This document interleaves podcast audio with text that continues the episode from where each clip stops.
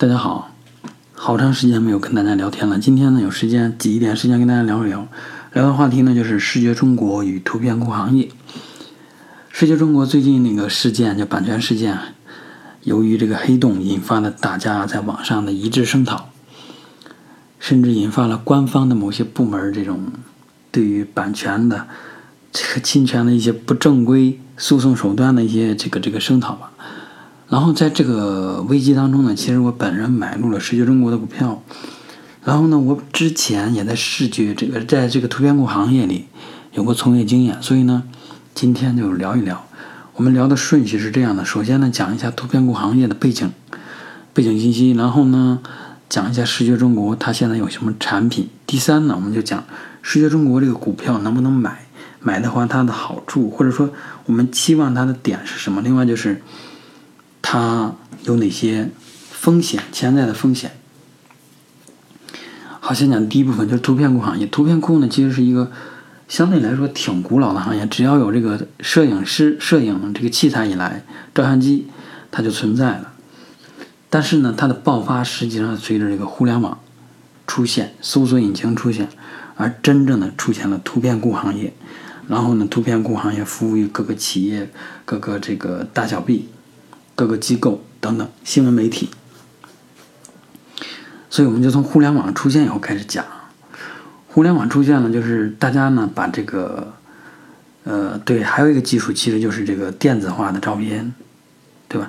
以前都是这个胶片，现在呢是这个电子版的。对，电子版这个照片出来以后呢，就可以把它放到数据库里，然后呢去进行搜索。搜索呢其实是基于这个。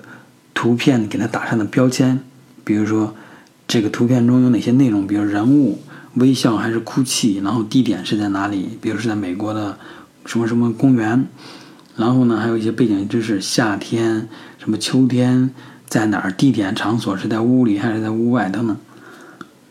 然后用户在搜索的时候就通过这些关键词去搜索，然后有了这个技术基础以后呢，它就能够服务于比如广告公司。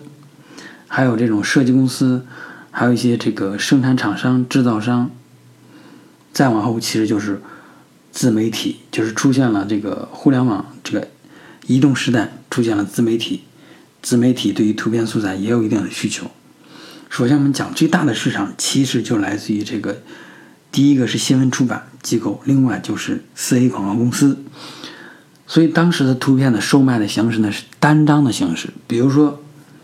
单张形式加上授权范围啊，比如说一张图片，奔驰要购买，它作为一个这个比如奔驰 S 这个六百的这个背景图，有可能是一个高山，然后或者在某个地方，然后反正是这个汽车设计师在考虑这个构图的时候，他就会把这个想象一下这个车如果摆放在哪儿合适不合适，能够体现出这个车的这个这个相对的定位来说，一般都应该是越野车啊，买这种山。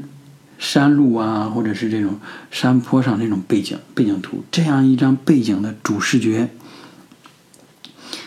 当时我在的时候能够卖到一万多到两万，一张图片卖这么贵。然后这个图片呢，它就会跟这个图片的提供的机构去分成，或者摄影师去分成。当然，摄影师分的比较低，然后机构也也还行。所以这个这个售卖方，他其实是拿这个利润的大头。然后呢，这个授权是这样的，就比如说奔驰要用我这个图片，好，我约定你使用范围是 什么样，什么什么样，比如说仅限你在这个官网上或者某些地方宣传使用。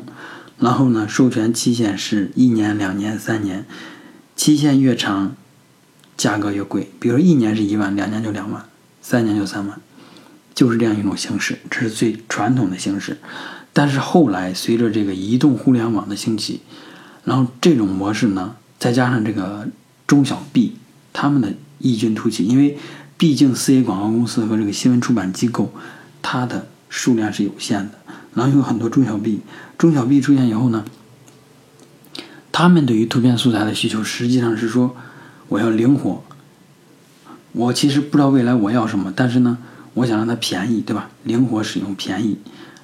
然后呢，是在网上使用，大部分是在网上使用，所以呢，基于这种需求，又又出现了一种新的图片版权的售卖形式，也就是打包购买，也叫做套餐，国外呢叫做呃微粒图片。微粒图片，micro stock，微粒图片的意思就是图片单张来看价格非常便宜，甚至到几块钱、十几块钱都可以。然后呢，授权形式也发生了变化，是永久授权，一次购买永久使用。所以这种形式就大受到了大家这个中小企业的这个欢迎，因为它的这个图片清晰度啊其实并不太高，但是呢。它让你能够满足你在移动端在 PC 时代的这种，比如放到官网，放到各个移动端网站或者是微信啊、微博啊等等，它是够用的。所以基于这样一种需求，基于这样一种价格，哎，微粒图片库就爆发了。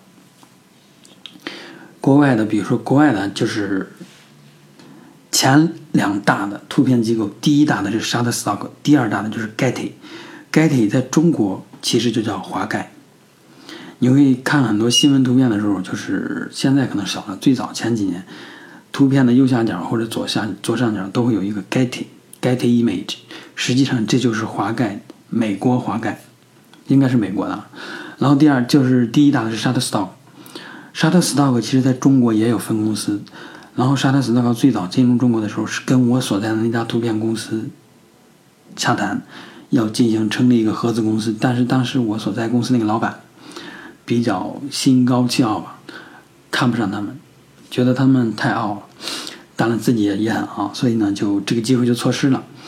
后来再谈起这事儿，他有点后悔，但是已经晚了。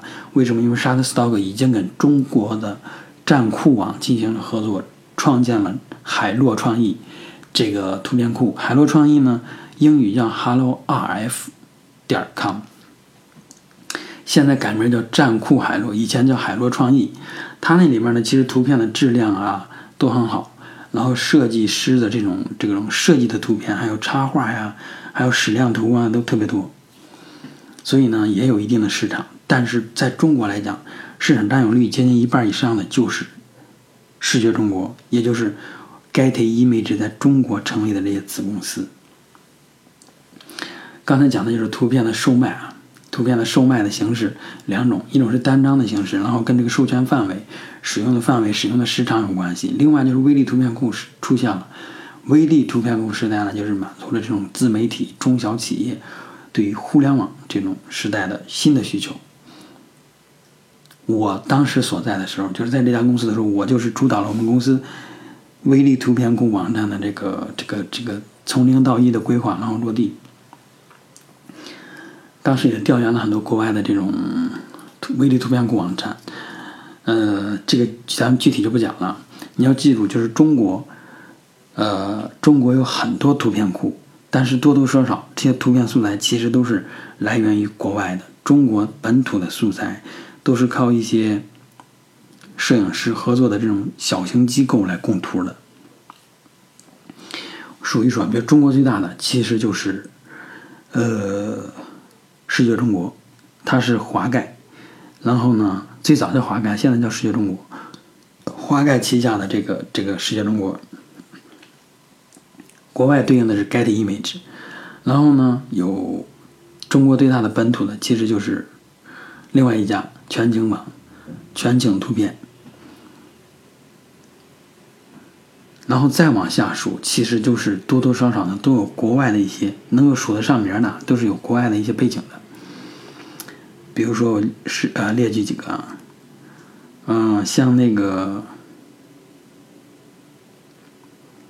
海洛创意，刚才已经讲了，还有一个叫威尔威尔图图片库，这个实际上也是视觉中国旗下的，这个就不讲了。还有更多，你自己可以去百度一下。当然，那个什么泥土网啊。千图网啊，这种也算，但是它跟这种图片库呢，它的调性还不太一样，因为那种其实是更多的是服务于这种，呃，千图网、泥图网更多的服务是这种美工偏低端一端的、偏低端的这种设计师的，但是呢，视觉中国呀，还有全景网啊等等，啊，他们面向的客户呢是偏高端一点一一点的吧，就说。他买的是这种视觉创意的基础的素材，然后他要需要加工这种，然后下面我们再讲一下视觉中国啊。视觉中国其实，呃，我们知道就是它跟华盖有关系，华盖有个华盖资本，对吧？这个在投资领域也是挺出名的，投了很多公司。当时华盖呢，其实就想收购我当时所在那家公司，呃，当时也挺有钱的，出了应该不到五个亿还是四个多亿，忘了具体。后来我们老板就是自己折腾折腾上了新三板，就没有被收购。然后呢，视觉中国其实也是不断的买买买，然后呢，他收购了国这个号称啊是第四大图片库的 Corbase，也是国外的。然后呢，后来又收购了这个五百 PX，一个摄影师的这个交流的社区，那上面都是摄影师，比如说把自己作品上传上去。然后显得这个逼格非常高，看上去高大上。每个摄影师都有一个自己的这个 home page 个人主页。然后这个其实在国外比较火，因为他收购了以后呢，在国内也有也有汉语版了，但是相对来讲不如战酷啊，不如什么图虫啊或者其他的有有影响力啊。然后再往下讲，就是视觉中国还有一个视觉点 me，这个其实是设计师和插画师交流的社区。其实图片它一开始就，比如你如果在图片馆待待待久了，你就会发现，就是图片这个如果要做大这个这个这个资本或者做大盘子，对吧？让投资人爱听你的故事，你必须朝着图片社交或者 to C 的领域去做。因此呢，其实他们多多少少都有这种图片社交的这个产品线或者布局在里面。当时我在的那公司其实还模仿着国外的这个 Instagram 做了一个。这种图片分享、图片社交的这种 A P P，但是后来呢也没有做的很大，我就离开了。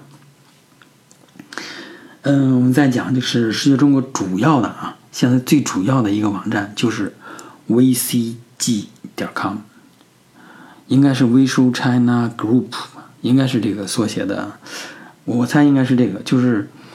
vcg 点 com，然后这个呢，其实就是前段时间因为世界中国出事，把这个网站封了，不能访问了，就是这个网站。之前呢，其实还有一个 getimage 点 cn，我记得，要不就是 get 点 cn，那个本来也有图片的，但是后来都进行整合了，整合到这个 vcg 点 com 这个网站上来。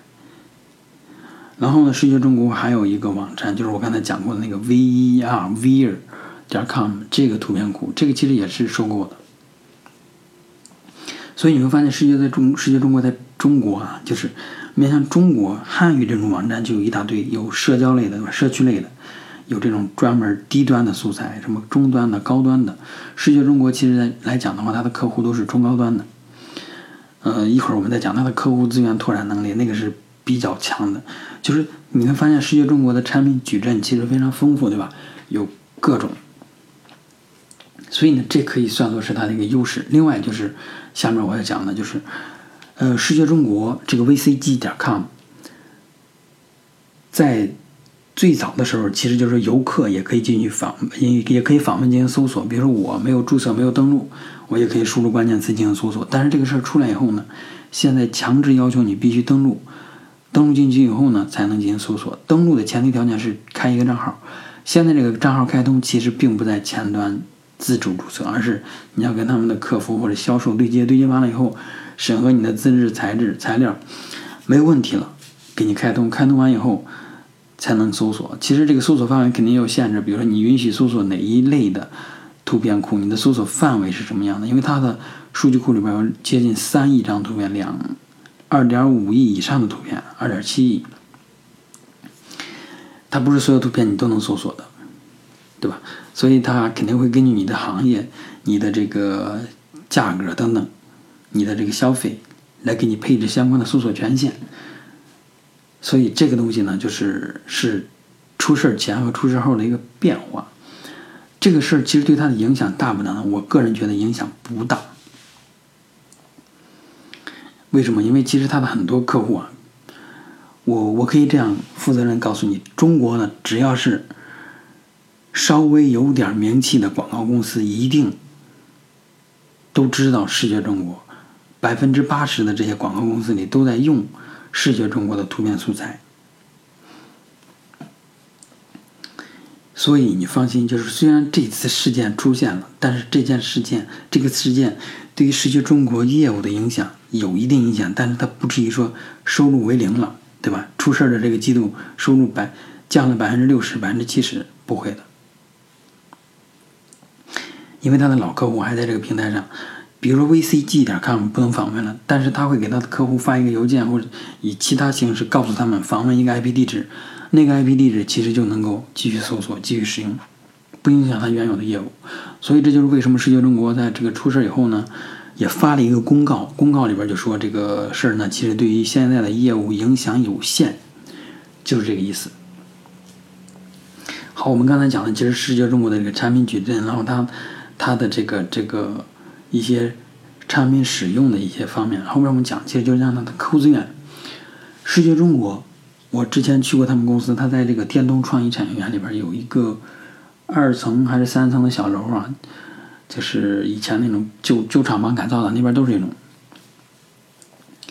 然后呢，他们的客户资源拓展能力是非常强的，真的是非常强。就是我说的是真真正的商务渠道去拓展客户，比如大的。大型客户，比如说招商银行，或者什么什么银行，或者什么什么这种国有机构，只要你需要图片素材，对吧？他们现在都有宣传的宣传的需求，比如招商银行肯定要有这种宣传的需求，对吧？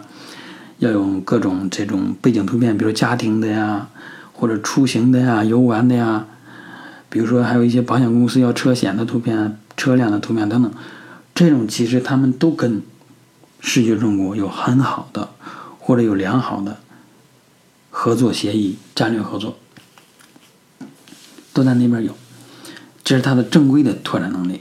另外呢，其实就是这次事件当中被并购的或者被被这个人们鄙视的这种拓展方式是什么？就是说，首先我发掘一个这个侵权的用户，比如说你，我知道你在某一个网站上，或者在你的官网里面，或者在你的自媒体平台里面用了我视觉中国的图片了，但是没有经过我的。授权，然后你私自就把水印抹去了，就用了，那我就可以告你，起诉你，对吧？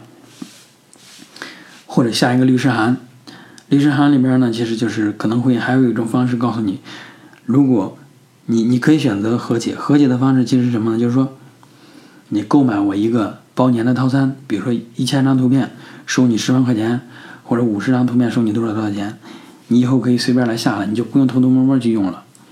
就正正规的、光明正大的来用，所以呢，很多公司也不想去惹上这个官司嘛，所以他就选择了这个方式。有些比较倔的方式呢，有些比较倔的公司呢，确实走上了这个诉讼阶段。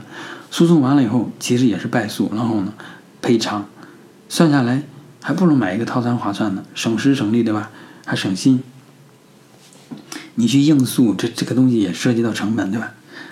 所以呢。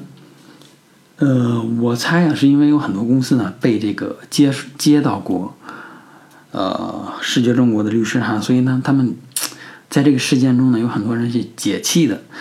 呃，虽然有很多人没有解没有被起诉过，但是一听也觉得，哎，好像自己站到了正义的那一边。但是从我来看的话，我觉得，我我其实不太理解为什么网上这么愤怒啊。我我个人感觉就是，他你使用了别人的图片。没有得到授权，别人来起诉你，这是应该的。无论你是以和解的方式，或者是以败诉，然后支付这个赔偿费用啊、侵权费的方式，这都是这都是很这都是应该的，对吧？这是理所当然的。所以，我我我我现在就是，呃，可能我在这个行业待过，我理解这个我们公司的法务，或者是这个这个世界中国的法务，他们是怎么操作的。然后，世界中国呢自己还开。开就是开发了一套这个版权的这种监控系统，叫做鹰眼鹰眼系统。它其实呢就是一个什么系统呢？就是一个爬虫系统。比如说你网站上有两万张图片，然后呢你现在要知道这两万张图片在互联网上被应用于哪些平台了，被谁应用于哪些平台了。所以呢你这你就要让你的爬虫每天去指定的网站上，比如爬这个微博，爬这个百度搜索、百度图片搜索。爬各种爬各种渠道，只要你想监控的渠道啊，当然是线上的，然后监控他们是不是有新的图图片被使用了，使用时间是什么时候，然后使用主体是什么样的，是否经过了授权等等。然后你再找一些人，呃，就是其实就是运营人员，然后他呢就是去看这个图片是不是真的授呃非授权使用，然后呢使用主体是谁，然后再跟他现在这个图片已经售卖过的那些授权过的使用主体对比一下，如果这个主体真的没有。在购买范围就是购买过的客户里边，那他肯定就是侵权。如果比如说这个客户购买过了，但是现在呢已经失效了，他还继续使用，那其实也是侵权。对，所以他这个系统我觉得还是挺不错的一个想法，至少就是它这里边有一些比较先进的技术。第一个技术就爬虫，爬虫说大点是大数据，其实呢也不算真正大数据，但是看它的这个爬虫的爬取的数据量啊，呃，据说是二百万张图片每天。二百万条数据，呃，另外一个其实就是图片的识别对比了。比如你爬起来以后，你怎么知道这个图片就是你自己官网的这个图片呢？所以它有一个识别这个图片相似度的这么一个一个一个能力吧。这个能力其实现在来讲已经开源了，但是他们如果自己开发的话呢，也也是有一定技术含量的。所以基于这套系统呢，它就拓展新的客户，然后呢降低获客成本，对吧？呃，这个呢之前它在这个年报里边也体现过啊，一七年应该是在一七年年报里边。后来呢，就是由于这个事儿报了以后呢，他在一八年年报里就不提这个系统了。呃，我我觉得啊，其实还是那句话，我觉得这个东西啊，是因为大家对于版权意识啊，这个认知还比较弱一点，所以对这种方式呢，觉得难以接受。但我个人觉得这是应该做的事情，所以呢。有可能最近接下来的时间，就是世界中国也好，全球网也好，等等其他图片库也好，诉讼的数量会减少。但是对于这种正规的维护自己版权的这种事情，发起诉讼，哎，我觉得这是合理的，所以我个人是支持的。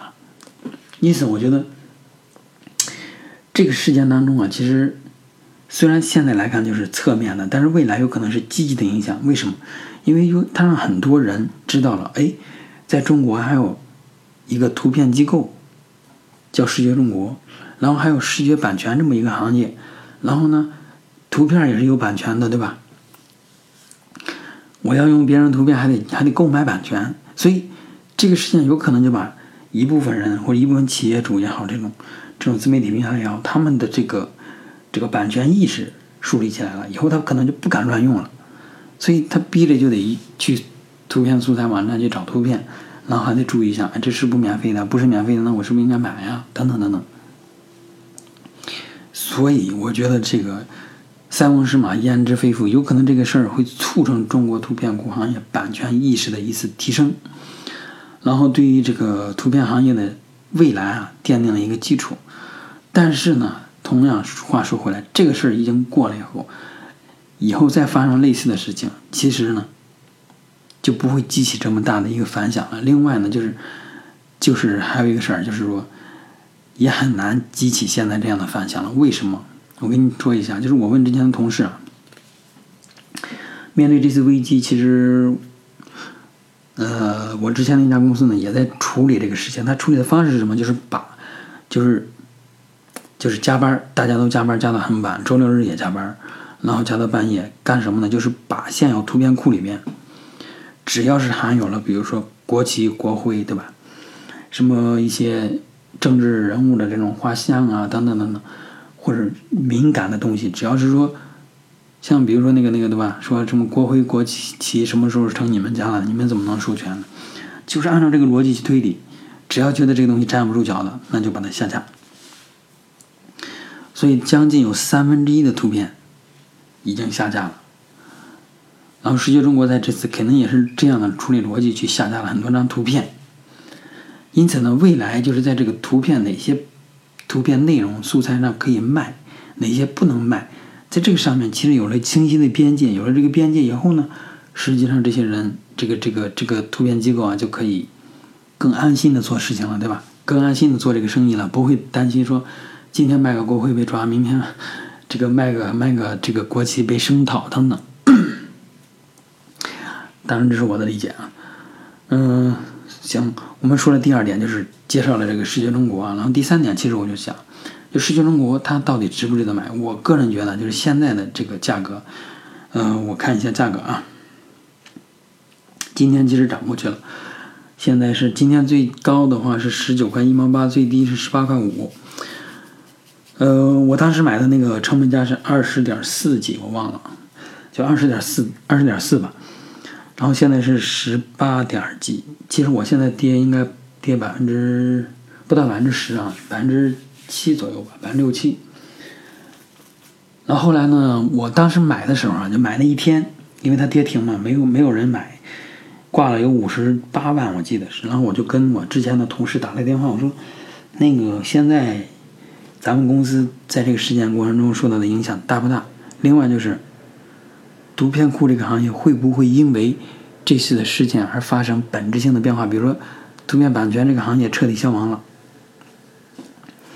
当然，我也是为了佐证一下我的我的这个自己的推理。他说的也就是这个图片库行业肯定还会在的，不可能不可能就因为这些这个事儿就消亡了，对吧？然后给我讲了一堆。另外就是说，他们现在的面对这个事件的处理逻辑是什么样的？处理方式是什么？其实就是把这些图片下架。然后呢，以后在供图机构或者买图的时候，在审核图片的时候要进行严格的把关，有这样一个规则在这儿，就不会采购这样的图片。这是他们现在的操作逻辑。所以呢，我觉得基于这样一个判断，我我的判断是说，视觉中国在未来依旧会是中国第一大的视觉素材提供者。它的市场份额要动摇很难很难，因为这个东西怎么说呢？就是它也会形成这个用户习惯。比如你已经，尤其是这个设计师啊，比较高大上的设计师，他已经觉得跟他的逼格或者跟他的设计能力这等等匹配的，或者搜索习惯匹配的，就视觉中国了，其他的他看不上，所以他只让公司。说一定要买视觉中国这个账号付开通一个账号付费，然后，对吧？我来随便选素材。因此呢，就是基于这个判断的话，我觉得视觉中国啊，现在比如说明天如果降到十十八块五啊，或者是十八块十十九块以下吧，我建议你就可以买，你就放心大胆的买，因为你现在以十九的价格啊，我因为比我的二十块四还低。虽然我后来没有补仓啊，我其实本质上来说是看好这个公司的，但是看好归看好，它其实也有风险。它的风险在哪儿呢？我个人觉得就是，我对这家公司它这个领导层的办事的靠谱程度呢，其实并不太了解。因为怎么说呢？因为这个啥？因为视觉中国它其实是跟这个华盖资本有关联的，对吧？搞资本运作的人，其实他的这个手段呀，或者是这种手法呀，就跟踏踏实实做生意的人呢，他稍微不太一样。所以资本的手法如果玩的多了，玩的过了，有可能世界中国也会，对吧？它世界中国本身的这个操作手段里面就有华盖的那个策略的影响啊，比如玩资本，对吧？玩虚的。呃，所以这是一个一个潜在的风险嘛。但是我个人因为，毕竟我对这家公司了解有限，所以我觉得这是一个风险点。但是目前来看的话，应该不会是大问题。所以基于这样一个判断呢，我觉得以十八块钱，以十八到十十九吧，你现在买入是一个合适的价格。但是呢，你别全一下买，还是那句话。不要一下全买了，你先买一点儿，然后它如果降了，你再买；如果它涨了，你就可以赚钱了，对吧？其实我买入的第三天还是第第四天就挣了百分之二十多，但是我没卖，是 盈利已经达到百分之二十多了。我的预期是达到百分之五十我就出手，就是涨到呃小三十块钱吧。当然这个预期有点高啊，就是奢望。所以呢，就是。我也不会后悔啊，因为我我觉得这个拿着也无所谓了。现在毕竟价格已经很低了，对吧？而且我还有其他这个公司的股票买，我就没有在这上面放很多的钱。好吧，以上呢就是我们今天讲的这些内容了。就是视觉中国图片库。图片库呢，我我觉得就是未来肯定这个行业还会一直存续下去。只要有这个出版行业，只要有这个互联网，对吧？它一定会会有市场需求的。所以，世界中国在这个大的这个行业里面呢，只要它保持这个龙头的地位，那我觉得其实这个公司的股票价格，它会随着人们对于这个时间的淡忘而涨上去。我不敢多说，我觉得你现在以十八块五的价格如果买入的话，挣个百分之二十到百分之三十是非常非常有可能的。当然，我这里推荐它，并不是因为跟我有什么利益啊，我只是以我个人的主观判断来说这句话，不会保证你百分之百能盈利啊。我这是我个人的一个判断，所以纯个人的一个一个一个。观点的表达。好，今天呢我们就讲到这里，下次有机会咱们再聊。